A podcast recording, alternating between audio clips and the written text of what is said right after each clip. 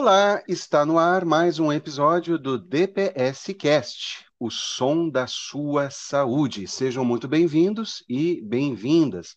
Aqui quem fala é José Mena e nesse episódio nós vamos tratar do tema sexo seguro, sem tabus e sem ISTs. Nossa convidada é Maria Giacomini, médica graduada pela Universidade Federal de Santa Maria, com residência médica em medicina geral comunitária completada no ano de 1991, residência médica em medicina interna, 1992, residência médica em clínica médica pelo Hospital Nossa Senhora da Conceição, em 93, especialista em infectologia pela Sociedade Brasileira de Infectologia e pela Associação Brasileira, 1999 especialista em controle de infecção hospitalar pelo Centro Universitário São Camilo, 2008, e mestre em hepatologia pela Universidade Federal de Ciências da Saúde de Porto Alegre, em 2013. Maria, saudades, seja bem-vinda ao nosso podcast. Obrigada por estar aqui dividindo essa discussão contigo. Maravilha. Uh, vamos começar, por favor, Maria, pela expressão sexo seguro. O que, que é sexo seguro? O que, que significa essa expressão? E quais barreiras sociais devemos transpor para uma, uma prática segura do sexo? Bom, uh, para começar, a gente tem que entender né, o, o, conceito da Organização Mundial de Saúde sobre os determinantes sociais de saúde, que se refere, então, às condições que as pessoas nascem, vivem, trabalham, envelhecem. Quando a gente hum. troca informação ou, e se apropria do conhecimento, isso tudo leva a uma prática segura do sexo, é importante para essa prática, né? É, quando a gente aborda o assunto, às vezes, é, gente, às vezes, na, na, maioria das vezes, ou sempre, né, melhor dizendo, não se deve ter preconceito, nem estar tá vindo uh, cheio de códigos morais, religiosos. Deve sempre, ao se falar de sexo seguro, nunca esquecer de falar sobre a marginalização, a estigmatização, o uso das pessoas, o abuso de pessoas que têm determinadas características, algumas práticas sexuais que podem não ser aceitas socialmente, né? No caso do HIV, é, realizar sexo homossexual, adolescente que tenha vida sexual ativa, profissional de sexo, até pessoas trans ou que tenham qualquer pessoa que possa estar fora dos modelos sociais esperados pela, pela, pelas pessoas em si, né? E a gente sempre tem que dar, ser crítico frente o que essa discriminação pode causar, porque a saúde sexual ela está muito ligada à proteção dos direitos humanos. E a gente sabe que existem situações, né, que ocorrem e que violam esse direito, né, a saúde, o direito à vida, o direito à igualdade, à privacidade, né, ter um tratamento igualitário, né, e muitas vezes, é, quando a gente fala desse assunto, as pessoas confundem que falar de sexualidade é falar de sexo, e que, assim, dessa forma, estaria incentivando a prática sexual. E esse pensar prejudica muito, né? E também faz perder uma oportunidade bem importante de educar os adolescentes, né, que estão numa fase bem crítica, né, naquela transição entre ser uma criança e passar para o mundo dos adultos, né? E é bem importante a gente, a educação é muito importante, é muito importante a gente educar esses, esses adolescentes para como se prevenir das ISTs, as infecções sexualmente transmissíveis, falar de métodos contraceptivos, eh, se colocar à disposição, né, para que eles entendam como funcionam esses métodos e também avaliar que disposição eles têm para usar esses métodos, né. E é bem comum quando eles começam a discutir esses temas, eles se sentirem, se sentirem inseguros para usar, né? Então é bem importante que se desenvolva esse tipo de prática educacional ainda nas escolas, né? Porque a gente vê que tem situações que, ah, às vezes, por desconhecimento, né, o professor não se sente habilitado, fica inseguro de abordar o tema, então acaba uh, evitando de discutir ou colocar, por exemplo, se um amigo, um colega elogiar sobre, ai, a menina veio de saia curta e o outro menino mexer com ela, né, e daí, por por puro desconhecimento, a professora dizer, não, mas foi tu que veio de saia curta, né? Então, eu acho que tem que ser uma mão de duas vias, né? Eu acho que tem que se tentar discutir mais sobre esse tema, né? Então, sempre também saber que a gente tem que reconhecer os seus limites, né? E que a gente não pode ultrapassar esses limites. E para te ter uma saúde sexual boa, é muito importante o acesso à informação sobre a sexualidade, né? Saber quais os riscos, quais as vulnerabilidades, as consequências, né, que pode advir dessa atividade sexual, né?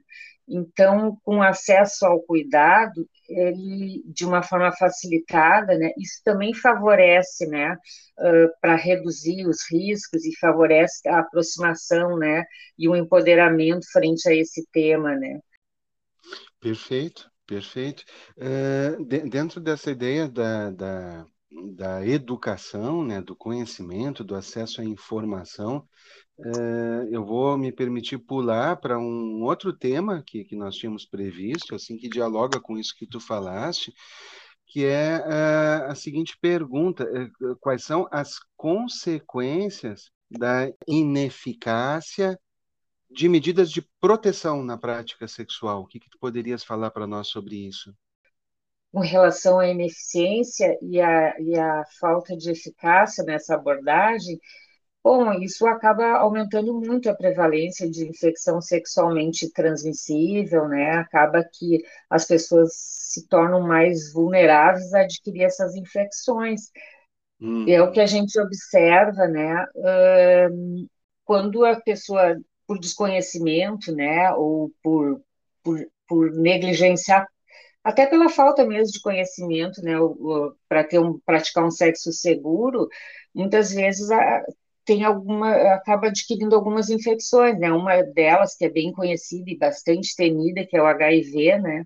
Uh, é sempre a primeira lembrada, mas a gente não pode esquecer que existem outras infecções também, além do HIV, né? Que são aquelas que causam ferida, lesões, ou aquelas mesmo que causam corrimento, né? No caso da ferida, o papilomavírus, a sífilis, o herpes, né? O corrimento, a clamídia, a gonorreia, né? E é importante uhum. também saber que essas infecções elas podem ficar assintomáticas por muitos anos, como é o caso da tricomoníase, da hepatite B e C, né? E aí, por, por se manterem assintomáticos por muitos anos, a pessoa nem sabe que tem, acaba transmitindo e acaba também se privando de fazer um tratamento adequado, né? Em algum momento tu falou do, dos preconceitos, queria trazer uma questão relacionada aos tabus. Quais são, quais seriam os principais tabus que, que rondam a, a prática sexual?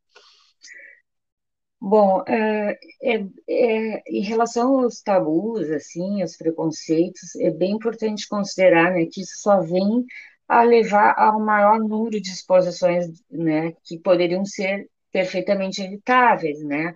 Então, às vezes, tem o pensamento de que sexo é sempre a dois, né? Então, as pessoas acabam achando que eh, por exemplo, a prática da masturbação ou ter sexo com mais de um parceiro pode ser uma situação que seja condenável, né?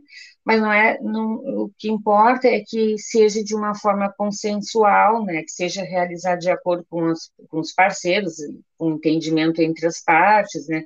E que isso não gere sofrimento. É importante que seja válido para aquela pessoa, para aquelas pessoas naquela situação em si, né? Hum. Também existem outras formas, assim, de que coloca, que, que, as pessoas pensam que só existe sexo se tem penetração, né? Então, uh, acredito que o sexo acontece com a penetração e, e acabam não levando em conta outras práticas, que é, que é a masturbação, o sexo oral, os toques íntimos, os estímulos, né, que isso pode trazer para se chegar ao orgasmo, né?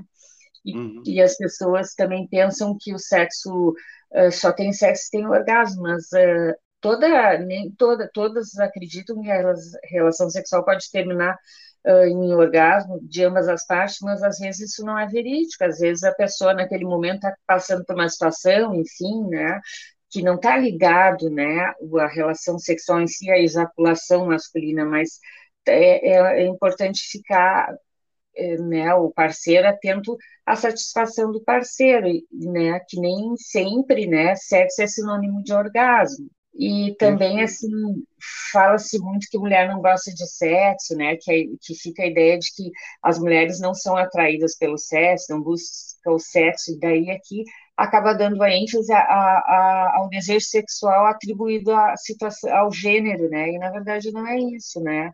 Então, assim, eh, todo mundo tem falta de libido, mesmo mulher e mesmo os homens também podem ter falta de libido por aquela situação naquele contexto, ou passando por alguma situação que possa trazer essa falta de libido, esse desinteresse, mas não que isso seja uma coisa que se ligar é só com mulheres e não com os homens, né? Isso também envolve ambas as partes, tanto mulheres como homens, né? Maria, tu falaste um pouco sobre a voltando para as questões de situações clínicas, assim, patologias que podem ser transmitidas pela situação do sexo. Tu falaste já, já algo sobre isso, mas queria te perguntar especificamente em relação ao HIV. É, sexo seguro entre pessoas que sejam HIV positivas, ou que pelo menos uma das pessoas envolvidas seja HIV positivo. O que, que, que seria importante falar sobre isso? Tá, então é importante, eh, quando se fala de sexo inseguro e HIV, né, colocar que no Brasil, em 2020, nós tivemos 14 casos de AIDS para cada 100 mil habitantes, 3 casos de gestantes HIV para cada mil nascidos vivos, e 4 casos de óbito por AIDS para cada 100 mil habitantes. E aí a gente traz esses dados para Porto Alegre, também em 2020. Porto Alegre teve duas vezes mais casos de AIDS do que o restante de todo o Rio Grande do Sul e três vezes mais casos de AIDS que o resto de todo o Brasil. Quando a gente traz para gestantes, Porto Alegre eh, foi o dobro de casos de gestantes com HIV para cada mil nascidos vivos do restante de todas as cidades do estado. E também em relação a óbitos, ele teve uh, ocorreram três vezes mais casos de óbitos em relação a todas as demais cidades do Rio Grande do Sul. E, e Porto Alegre teve seis vezes mais casos de óbitos por AIDS em relação a todo o Brasil, né? E os dados assim mais recentes em relação ao ranking de Porto Alegre de 2021, Porto Alegre te, aparece como a capital com maior taxa de incidência de sífilis congênita, né, em torno de 35 casos para cada mil nascido vivo e a segunda capital do país com maior taxa de detecção de sífilis em gestante, né, em torno de 70 casos para mil nascidos vivos, e é a cidade que ocupa a 11ª posição com a maior taxa de detecção de sífilis adquirida, né, ou seja, 120 casos para cada 100 mil habitantes, né. Uhum. Então, saber sobre sexo seguro e discutir sobre isso e informar e orientar, né, é muito importante para a gente poder ter essa redução desse número de casos que a nossa cidade vem enfrentando, né. Então, a gente sabe, por exemplo, que o tratamento também é usado como uma forma de prevenção, né? A gente sabe que uh, fazendo o tratamento, a carga viral indetectável é igual a, a, não transmissão do HIV, né? Então, é uma forma indireta de também evitar a infecção do HIV, né?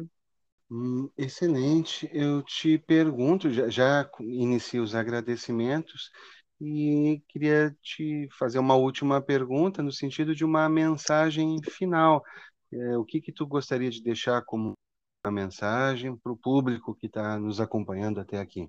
Bom, eu gostaria de dizer que o sexo seguro ele não está ligado exclusivamente ao uso do preservativo, mas é importante assim que se faça uma prevenção combinada, né, de acordo com o estilo de vida de cada pessoa envolvida, né? Então, usar o preservativo, fazer vacina para hepatite A, B, pelo, para o HPV, fazer testagem regular do HIV, conhecer o status sorológico do parceiro, tratar todas as pessoas, como eu acabei de falar, né, com HIV, de forma que o tratamento seja também uma forma de prevenção, com a indetecção da carga viral, né.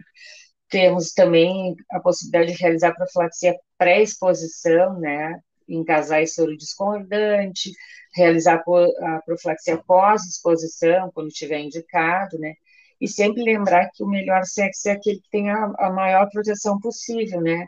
E sempre nós devemos reconhecer, né, os nossos limites e não ultrapassar esses limites, né? Perfeito. Maria, muito obrigado. Esse foi um, um podcast Foi um episódio em relação a que nós tivemos algumas dificuldades técnicas, então quero agradecer a tua disponibilidade, a tua generosidade e a tua paciência também, né?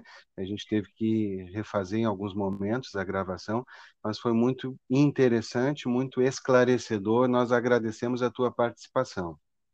Eu gostaria também de agradecer pelo convite, né? E dizer que eu tô com saudade de todo mundo, né? Para quem não tá, tu está fazendo teu doutorado, né? Isso, exatamente, né? Mas acho que logo devo estar tá voltando aí, né? Para reencontrar todo mundo, né? É isso aí, se Deus quiser. É. Então tá, obrigado, Maria. A quem nos Valeu, acompanhou também. Agradecemos.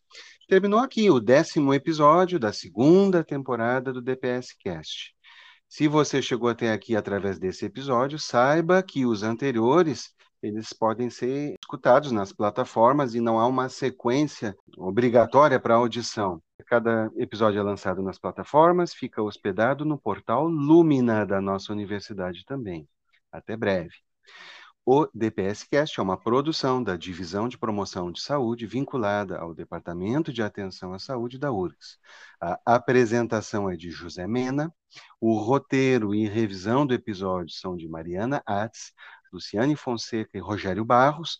A edição e publicação do episódio são realizados por Rogério Barros e a arte da capa é de Luciane Fonseca e Viviane Voto.